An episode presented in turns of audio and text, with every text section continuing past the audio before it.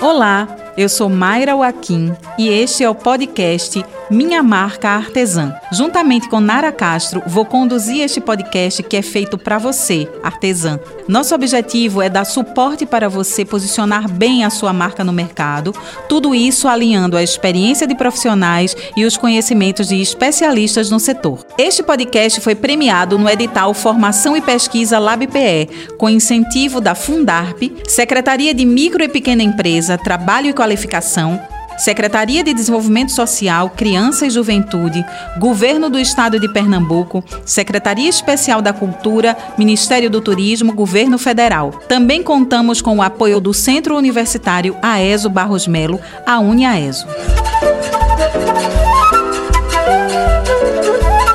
A precificação de seus produtos e serviços vai ser o tema de nosso quinto episódio do podcast Minha Marca Artesã.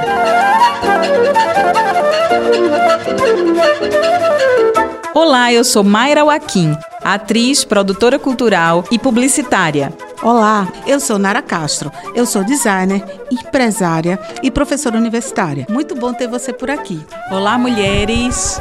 Estamos aqui de novo conversando sobre mais um tópico de discussão sobre gestão de marcas e hoje a gente vai falar um pouco sobre precificação. Então eu queria começar puxando, Nara, a discussão que a gente tem no mercado sobre o que é preço e sobre o que é valor. A gente sabe que é muito difícil a gente botar preço nas coisas que a gente faz, né? Verdade, é verdade.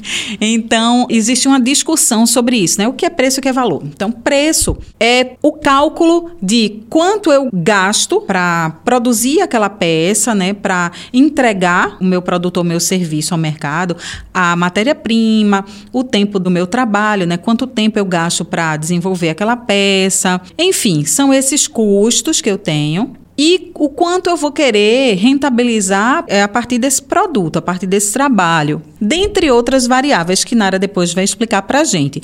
E isso gera o preço. O valor é tudo isso mais algumas especificações.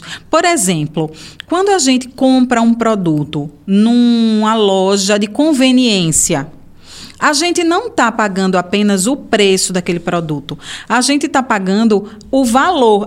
Aquele produto tem um valor para a gente, porque é o preço, que envolve muitas variáveis que depois a gente vai entender, mas também a comodidade, é a facilidade da gente encontrar aquele produto na estrada, numa loja de conveniência. Então, comodidade é uma variável que influi muito no preço, vamos dizer, né, que a gente vai colocar no nosso produto. Outra coisa, em relação à comodidade, às vezes a gente não quer sair de casa, então a gente pede delivery, a gente pede em casa, a gente pede para a pessoa entregar para a gente em casa. Isso também interfere no valor do produto, porque é um plus, é um que a mais, é uma vantagem que você agrega na construção desse preço, por conta de várias questões, né? O medo de sair de casa, a, às vezes a comodidade mesmo, né? Você está lá na sua casa, não quer se deslocar dentro da cidade. Então, mais uma coisa que agregada a todo esse cálculo, a gente tem. E tem mais outra coisa. A gente oferece valor ao cliente a partir do que a gente produz, de como a gente produz e de como a gente entrega. Então, vamos dizer que eu trabalhe com customização de camisetas. Qualquer pessoa pode comprar uma camiseta e usar, mas se você usar a minha, que eu faço artesanalmente, que eu mesma costuro, que eu tenho uma especialidade naquilo, você vai ter exclusividade. Exclusividade também é outro fator muito muito forte quando a gente fala de valor aí isso vai agregar mais valor ainda àquele produto. Tem outras estratégias que a gente utiliza, né? Acho que Nara vai falar um pouco mais sobre isso daqui a pouco para a gente, né? Vai contar aí esses segredinhos, né? Vai compartilhar com a gente esses segredos de montagem de preço, mas de uma forma geral, O preço, a gente podia falar que é, a grosso modo, que a gente calcula o que a gente gasta e o que a gente quer lucrar com o produto. E o valor é tudo que a gente agrega a mais, é o charme que a gente coloca no nosso produto, através de uma embalagem, através de uma forma de entrega e através mesmo do nosso trabalho como especialistas nas nossas áreas, agregando mais vantagens ali, diferenciais naquele produto. Nara, então, fala um pouco pra gente quais são essas estratégias de precificação, porque a gente sabe que tem várias estratégias, mas explica aí pra gente, pra gente entender. Olá, artesãs. Tudo bem com vocês? Bem, o preço é às vezes é algo um dos pontos mais complicados, difíceis de a gente conseguir chegar ao ideal. Isso não é de hoje, tá, gente, que acontece. Isso acontece há muito, muito, muito tempo, desde que são utilizados produtos baseados na criatividade. Não é à toa que a gente escuta bastante falar é sobre aqueles artistas, né, que morreram pobres e que só depois de muito tempo que eles é, haviam falecido, que o produto passou a ser valorizado.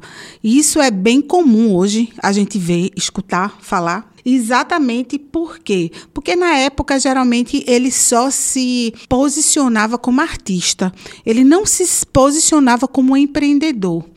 E às vezes, para quem é artista, é meio difícil conseguir fazer e tomar esse posicionamento como empreendedor e pensar no produto dele como uma mercadoria. É complicado Exatamente, isso. Exatamente, é bem complicado. Pensar na arte, no material que ele cria como uma mercadoria.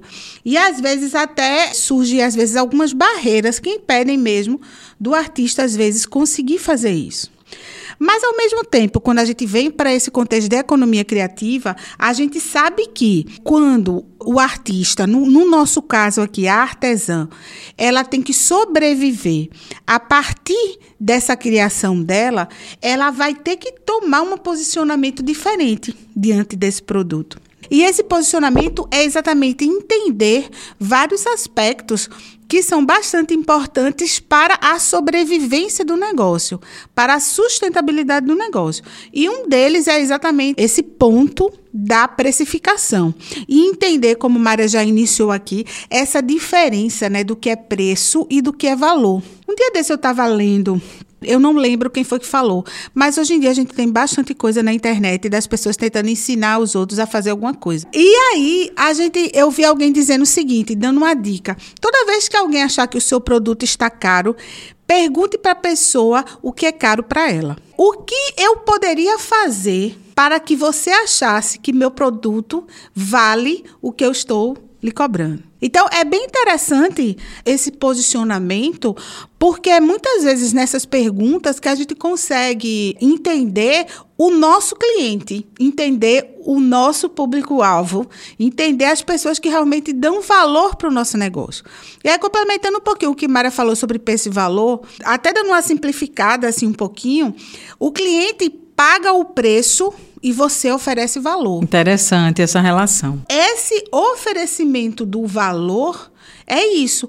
Porque existem pessoas que pagam por aquilo e existem outros que não pagam. É porque provavelmente aquele que diz que não vai poder pagar ou não quer pagar é porque não faz parte do seu público. É, tem gente que você é, diz o valor e a pessoa nem tá certo né? É, manda tua conta ou então passa Porque o cartão e não boa. É, eles não Mas muitas vezes não enxergam tem outros, o né? valor né? que você está oferecendo. É. E muitas vezes vocês não precisam ficar chateadas e achar, ai meu Deus, eu estou cobrando caro. Muitas vezes não é porque você está cobrando caro. Aquela pessoa a quem você está oferecendo ou a pessoa que perguntou para você provavelmente não é o seu público. Isso. Tinha é vontade de ter um produto seu com tudo que ele carrega de valor, só que não tem potencial de consumo, né? Exato. Não é à toa que aí vindo até para essa sociedade de consumo, né, como a gente chama, que muita gente que nem tem condições financeiras, muita gente junta vários meses ou compra no cartão parcelado alguma roupa de marca, né? A gente vê muito isso. Um celular, quantas vezes acontece? Quantas Eletrodomésticos, vezes? né? Eletrodoméstico, a pessoa para ter um celular daquela marca X, que faz várias coisas, acaba pagando em 36 vezes, é do mesmo jeito que você compra um carro e parcela, né? Então, isso é, é importante vocês terem um, uma análise, uma autocrítica daquilo que vocês estão cobrando e o que vocês estão oferecendo. Até para a gente entrar no detalhamento mesmo do preço, vocês vão ver que não é nada muito complicado. O que eu vou explicar para vocês aqui é algo que vocês podem colocar em prática de uma maneira muito tranquila.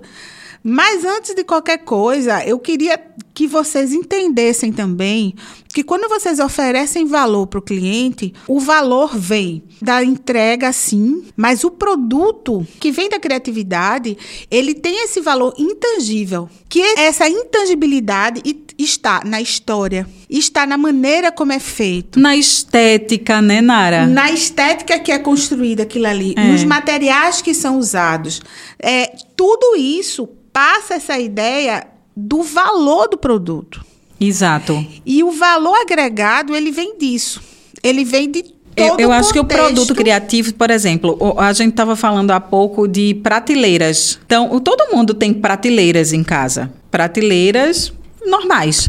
Mas se você tem uma prateleira que quebra padrão. esse padrão, uma prateleira criativa, uma prateleira descolada, né? Se você tem esse estilo de consumo de prateleiras, vamos dizer assim, isso é um valor que você paga como consumidor. Poxa, essa não é qualquer prateleira. Pois é, é uma nesse, prateleira. É, nesse caso aí, e aí vindo até para essa coisa bem concreta, né, da prateleira, a prateleira não vai ter só um, um, um valor, é, vamos dizer assim, funcional, né? Isso. De colocar livros, um livro, é. ou brinquedo das crianças, né? Ela vai ter um valor também que vai valorizar o seu ambiente, é. que vai deixá-lo mais aconchegante, mais, mais charmoso, né? Exatamente. Para você mesmo se sentir bem no espaço. É isso e... que tu falas de valor intangível, né? Exatamente. É como as pessoas se sentem a partir daquele produto que ela consome. Sim. Então, o valor funcional sim é importante,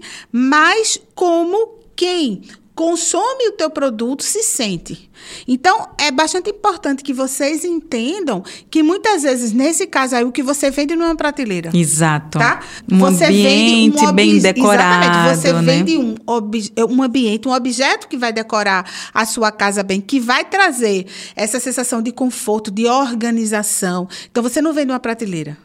Você vende organização, você vende bem-estar, você vende decoração. Então, abrir a mente para isso é legal porque tudo isso vai reverberar em alguma coisa que a gente vai falar no próximo episódio, que é sobre comunicação. Eu Ô, Nara, e às vezes a gente, quando está é, trabalhando assim nos produtos que a gente faz, a gente mesmo não valoriza o nosso produto. Essa frase, né, que a gente repete sempre popularmente, ah, não dá valor. Fulana não dá valor a isso. É isso, às vezes a gente não dá valor ao que a gente produz. A gente não vê esses valores que você está falando aí, essa parte intangível do valor. É, Mayra, é importante a gente pensar nesse valor como um valor que ele é intangível. E essa intangibilidade, ela vem, inclusive, daqueles atributos que foram definidos nos episódios anteriores, que a gente conversou bastante, de como você monta sua marca, é de como você a percebe e como você quer, inclusive, que as outras pessoas, que o seu público perceba. Então, essa intangibilidade, ela vai estar em tudo. Bem, mas para a gente montar o nosso preço, voltando àquele assunto, é importante a gente agora falar de como a gente monta, né? A gente precifica. Para a gente montar esse preço, a gente tem que avaliar dois aspectos: o aspecto mercadológico e o aspecto financeiro. O mercadológico é quando a gente olha para fora, a gente analisa o cenário externo, tentando entender como os nossos concorrentes, não só esses concorrentes que estão mais próximos da gente, é, moram na mesma cidade, no mesmo estado, mas às vezes também é interessante a gente ver, inclusive, outros mercados de outras, de outras cidades, de outros estados. Por quê?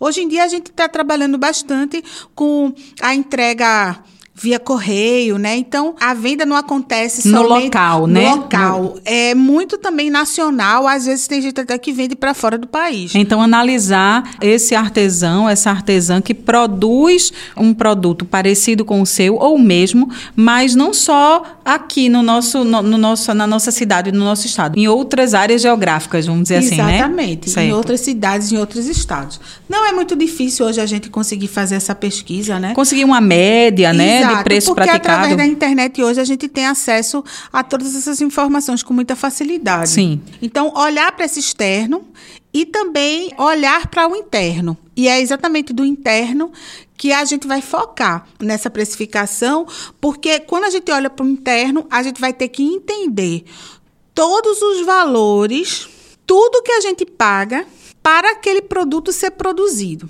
Quando eu falo em tudo, é tudo. Desde a passagem que você paga no ônibus, para o lanche que você toma para ir comprar a tinta no centro da cidade. Até a matéria-prima propriamente dita, até a embalagem que você usa, a sacolinha que você usa, Uma pessoa que lhe ajuda. a pessoa tudo, que né? lhe ajuda. Então, tudo tem que estar calculado. Então, vamos lá, vamos por partes, né? Ai, Nara, é muita coisa. É bastante coisa. Mas você, se você quer ter um negócio, você vai ter que aprender a anotar, Sim, a organizar. a organizar essa informação. Então, o que eu dou de dica é o seguinte: primeiro, anote todos os valores que você compra de matéria-prima. Você vai anotar o valor, o preço que você paga, e você vai anotar também a quantidade que vem. Então, se você compra um fio para fazer um macramê, você vai dizer, ó, aquela peça de fio vem 50 metros e eu pago por ela 20 reais eu comprar tinta, tantos ml, tantos reais. Então, faça isso anotado, certo? Primeira coisa que você tem que fazer é isso. Anotar tudo. Segunda coisa, você vai ter que dar os valores a tudo que você gasta para produzir. Que não é a matéria-prima propriamente dita, mas você tem que entender que, se você está trabalhando de casa, você gasta a energia da sua casa, você gasta a internet para se comunicar com seus clientes, você gasta o celular muitas vezes, porque você tem uma conta ou você paga o crédito do celular. Tudo isso ele vai ter que ser contabilizado também. Então você vai ter que anotar tudo para poder você ter toda essa visão dos custos. E aí depois que você tem isso tudo anotado, aí eu vou mostrar para vocês como a gente usa esses valores, certo? Então, quando a gente, na verdade, três pontos que a gente precisa levar em consideração: os custos, as despesas e o lucro. Então, isso tudo que você falou agora, ele vai estar subdividido nesses três pontos, né? Tem coisas que você falou que são os custos, outras coisas que vão estar, né? como despesa. Certo, vamos e entender. aí depois a gente vai o lucro. Então, por isso que eu pedi para vocês, como exercício, né? Vamos fazer como um exercício. Vocês vão pegar um caderninho e vão fazer todas essas anotações. E com isso em mão, vai ser mais fácil de você entender o que vai ser o custo, o que vai ser a despesa e o que vai ser depois o lucro que você vai colocar. Então, o custo é tudo aquilo que você gasta para produzir. Ou seja, o material que você compra, como eu pedi, ah, anote o preço da tinta, anote tudo que você gasta. Mas o custo, você vai usar exatamente o que você gasta para fazer aquela peça. Então, por exemplo, se para fazer o macramê você compra uma peça de 50 metros, mas você não gasta 50 metros para fazer o macramê, você só gasta 20. Então, você vai calcular quanto seria aquela quantidade de fio para aquela peça, em valor. Então, você vai gastar. Um valor aproximado, né? Um Já que você compra uma, aproximado. comprou uma peça de 50 metros, né? Então, um valor aproximado de Um 20, valor 20 aproximado. metros. Exato. Se você gasta 20 metros para fazer um macramê e você compra uma peça de 50, você sabe que vai dar para você fazer dois macramês e vai sobrar 10 metros, não é isso? Então você, pensando direitinho, você sabe que se você comprar duas peças, você vai conseguir fazer cinco macramês. Então, se você dividir 40 reais, que são duas peças, por 5, você vai ter o valor que você vai gastar de corda em cada macramê. Então, aí você já tem um custo por unidade. Quanto mais você produzir, mais você vai gastar daquela peça, Sim. certo? Custo vai estar embutido tudo isso. As despesas é tudo aquilo que você gasta de forma administrativa. Então, o salário que você quer ganhar por mês, o botoqueiro muitas vezes que você vai pagar para fazer entrega para você, a energia da casa, a internet que você usa, tudo isso vai estar embutido nesse preço como despesa certo? Então, eu vou ensinar vocês a fazerem um cálculozinho para calcular a hora de vocês. O ganho de vocês não está no lucro o ganho de vocês deve estar como se fosse um salário de cada peça. Vocês têm que ganhar por peça que vocês produzem. Ô, Nara, o lucro tem que ser o quê? O lucro é tudo aquilo que você coloca um percentual em cima da junção da despesa com o custo. Então, o lucro ele vai ser algo que você vai usar depois para reinvestir na empresa. Certo. Para poder você fazer a empresa Não crescer. vai para o meu bolso. Não vai para o seu bolso. Vai para reinvestir. Exatamente e aí para financiar o crescimento do negócio. Então, um negócio que ele está sem nenhum lucro, mas ele consegue pagar todas as contas, ele vai se manter sempre igual.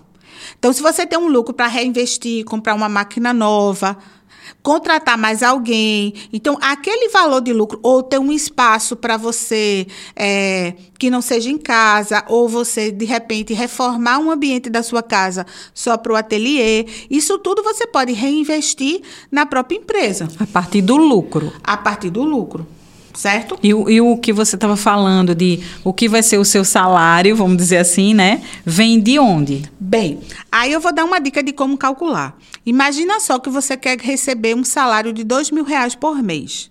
Você acha que dois mil reais é interessante. Então, como é que você calcula a sua hora de trabalho, que é exatamente isso que vai ser embutido nas despesas? E aí você calcula, eu quero trabalhar seis horas por dia, de segunda a sexta. Isso significa que são 30 horas. Se eu trabalho um mês, são 120 horas. Então, eu vou pegar 2 mil e eu vou dividir por 120. Que, que vai dar 16 de... e alguma coisa. É, 16,66. Né? Então, a gente vai ter esse valor por hora. Então, isso vai servir para qualquer macramê, por exemplo, que eu vou fazer. Então, isso vai compor também meu cálculo de preço. Exatamente. Então, por exemplo, se eu gasto para fazer um macramê daquele três horas, isso significa que eu vou ter que multiplicar 16,66 por 3. Que dá 49 e quase 50 pois reais. É. 49, Isso aí vai centavos. ser o valor que eu vou receber como salário. Então, minha mão de obra. Exatamente. Se eu tenho mais pessoas é, trabalhando no processo, eu também vou ter que incluir. Então, isso tudo vai ter que ser incluído, vai ser embutido. Isso considerando que você vai trabalhar de segunda a sexta, seis horas por dia. Se você trabalha menos horas, você vai ganhar menos de dois mil. Sim. Se você disser, ah, não quero trabalhar seis horas, só quero trabalhar quatro horas. Então, se você quer trabalhar quatro horas e quer ganhar os mesmos dois mil, então o preço da sua peça vai ser mais alto, porque o seu valor da hora vai ser mais alto. Sim, entendi. Porque você não vai mais dividir por 120, né? Você vai dividir por 80. 20 vezes 4, 80. Você vai dividir por 80. Então, o valor da sua hora de trabalho vai ser mais alta. E aí você vai trazer para o produto isso, ou seja, você vai produzir menos peças. Se calcula dessa maneira. Tudo que é custo é referente à matéria-prima que se usa diretamente com o produto, tudo que é despesa e está relacionado. É, o que você gasta muitas vezes são despesas que você tem, independente de ter o produto ou não. Sim. Hoje, como a gente está trabalhando com as artesãs, muita gente trabalha de casa. Mas, por exemplo, se eu tenho um espaçozinho alugado se eu vender uma peça, ou se eu vender 10 peças, eu pago o aluguel do mesmo jeito, né? Não é verdade? Então, isso está tudo dentro de despesa. Porque é aquele valor que eu pago, independente da quantidade de peça que eu vender. Porque é um valor fixo, eu tenho que pagar. Sim. Certo? É a mesma coisa uhum. do plano de saúde, né? A gente paga usando ou não usando. Então, essa despesa, ela vem ali e tá ali todo mês para você pagar, certo? E o lucro é o que você coloca em cima. Então, o seu salário não está dentro do lucro. Muita gente acha que é isso. Está dentro das despesas. Está dentro das despesas. Por que, que muita gente acha que não ganha dinheiro? Por quê? Às vezes, ela vende a peça. Aí, quando vende a peça, se eu tenho um valor ali de custo para a peça de 30 reais, por exemplo, Ao invés dela pegar aqueles 30 reais, separar para comprar mais matéria-prima para vender, ela pega o valor completo e acha como se fosse um ganho dela. E não é isso. Naquela peça vendida, o ganho dela são apenas as três horas que ela trabalhou. Sim. Você entende? O resto é o custo da matéria-prima. Exato, que você do, tem que do... guardar para poder recomprar. Sim. Porque se você pega e coloca como se fosse o seu salário, o que é que vai acontecer? Você no fim do mês não tem dinheiro para pagar nada. Não tem dinheiro para pagar o aluguel, não tem dinheiro para pagar energia, não tem dinheiro para comprar mais produto para revender. Sim. Para fazer mais peças, né? Isso é um erro muito grande do pessoal não saber separar. Então, vendeu, você tem que separar. Se você não fizer isso, você acaba depois não tendo dinheiro mais para comprar matéria-prima. Acarreta nesse aspecto. Então, por isso que é importante também a gente ter, eu acho que muita gente já ouviu falar, o chamado fluxo de caixa. Fluxo de caixa você calcula tudo que entra e tudo que sai. Ou seja, no fim do mês você tem que dizer, ó, sobrou X, que muitas vezes vai estar relacionado ao meu lucro. Esse fluxo de caixa é muitas vezes uma tabelinha, pode se fazer no Excel, para quem tem habilidade, né, para usar Excel uhum. ou Word. O Excel é bom porque ele já faz a formulazinha, já soma, né, ou deduz o valor automaticamente. Mas quem não tem, gente, pode fazer no caderninho. E usar uma calculadora para calcular e deixar sempre anotadinho. Então, o que é legal? Ah, eu vendi um macramê de 100 reais, entrou 100 reais mas eu precisei comprar mais matéria-prima. Saiu 20 reais. Então, a gente sabe que agora tem 80 na conta. Então, vai colocando o que entrou e o que saiu, o que entrou e o que saiu. Esse controle é muito importante, né, Nara? É muito importante, porque você vai saber, você vai ter noção no fim do mês o quanto você vendeu e o quanto você ganhou. Essa organização e o planejamento é essencial para a saúde do negócio. Entender isso, eu sei que às vezes no início é chato. Ai, tem muita gente que não quer calcular tudo. Mas são cálculos simples. São cálculos simples que de soma, de divisão, que dá para você fazer sem ter nenhum problema. Sim. Ô Nara, tem outra coisa também, né, que, que de repente pode diminuir os custos, eu acho que tu falou aí. Que é quando a gente pode produzir os nossos insumos, quando é possível isso. Então, vamos dizer que eu trabalho com óleos ou que eu trabalho com sabonete artesanal. Então, Sim. se eu posso produzir os insumos que eu utilizo para a feitura daqueles sabonetes, né?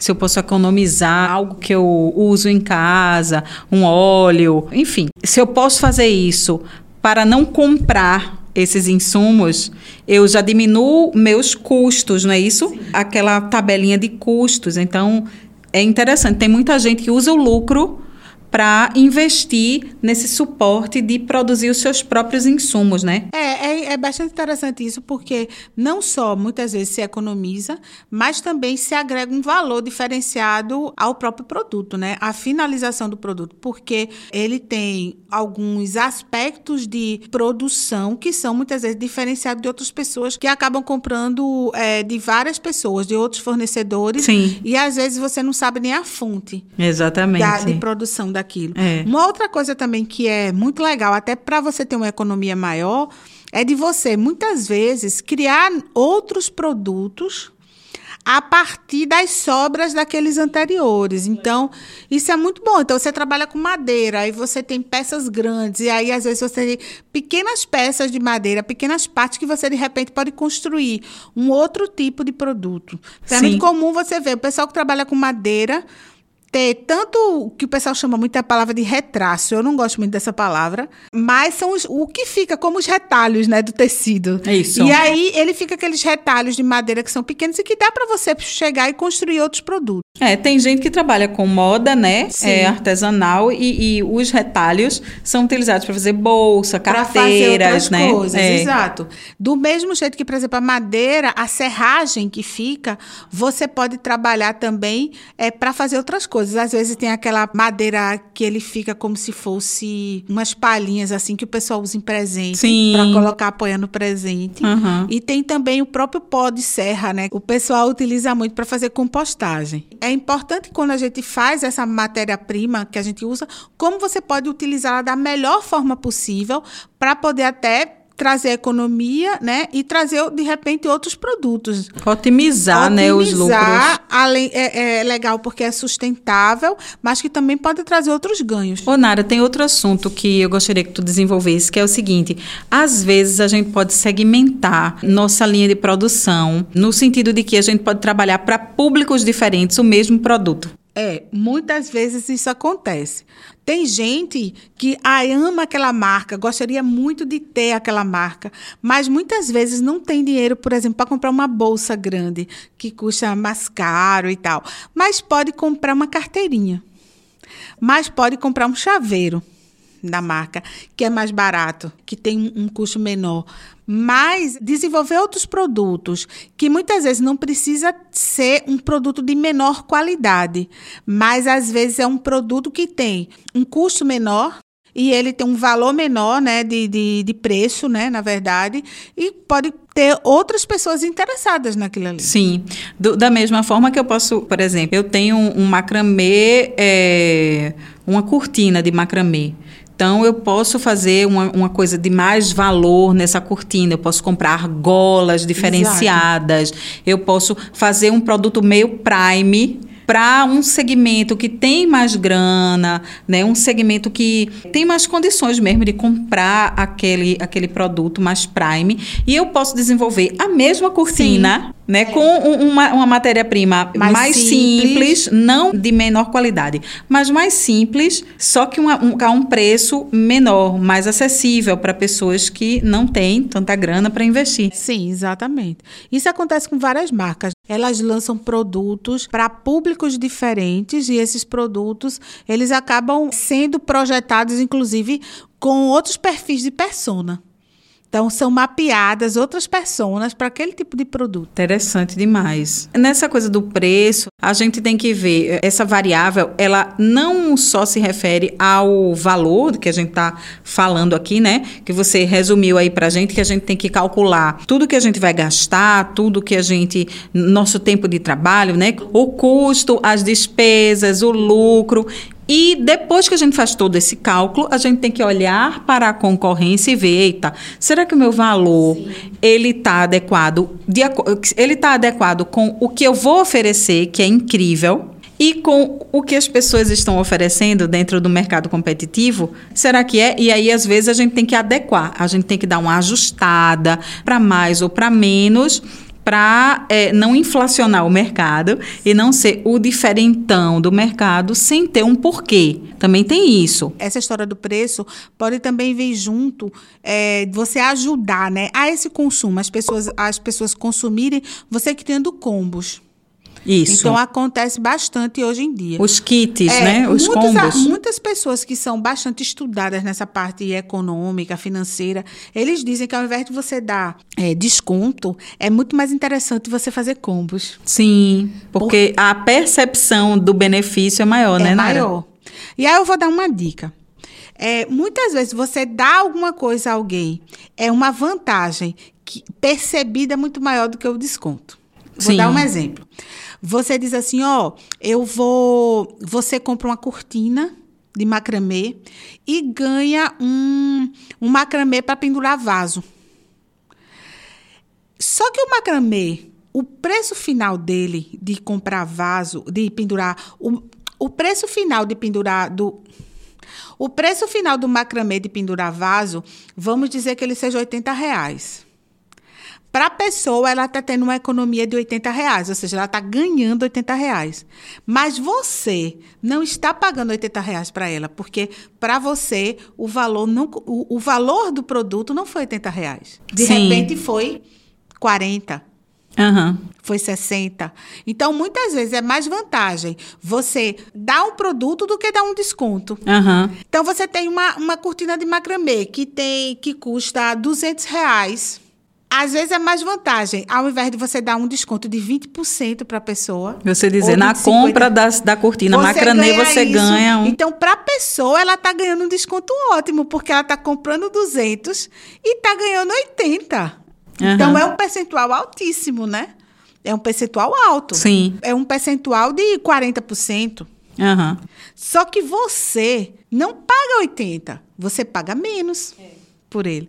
Então, às vezes é mais vantagem você dar algo do que você dar desconto. É, outra coisa que tem a ver muito com preço são as formas de pagamento e as condições, porque muitas vezes é. você tem um valor que você não tem condição de tirar do seu dinheiro do mês para pagar mas você pode dividir no cartão Sim. e aquilo fica mais suave e o custo-benefício para você vai ser confortável. Você vai pagando uma coisa levezinha e você vai ter aquele produto em troca. Então, essa variável de precificação, ela tem a ver com tudo que Nara falou agora de custo, de, enfim, de todas as variáveis relacionadas, mas também tem a ver com como a gente vai pagar. Exato. Por isso que a gente já tem que embutir no valor do produto, no preço do produto, já tem que embutir o valor do cartão. Hoje Sim. em dia é muito raro alguém pagar em dinheiro.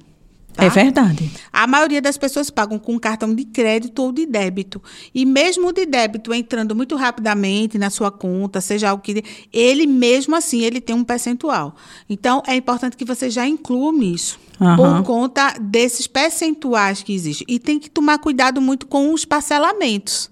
Muitas vezes a pessoa quer parcelar a compra e essa compra, muitas vezes para você pode sair um percentual muito alto de pagamento. Então, é bom perceber quais são as vantagens de escolher as operadoras que se adaptem melhor ao, seu, ao que você quer, mas é imprescindível hoje em dia se ter uma maquineta de cartão.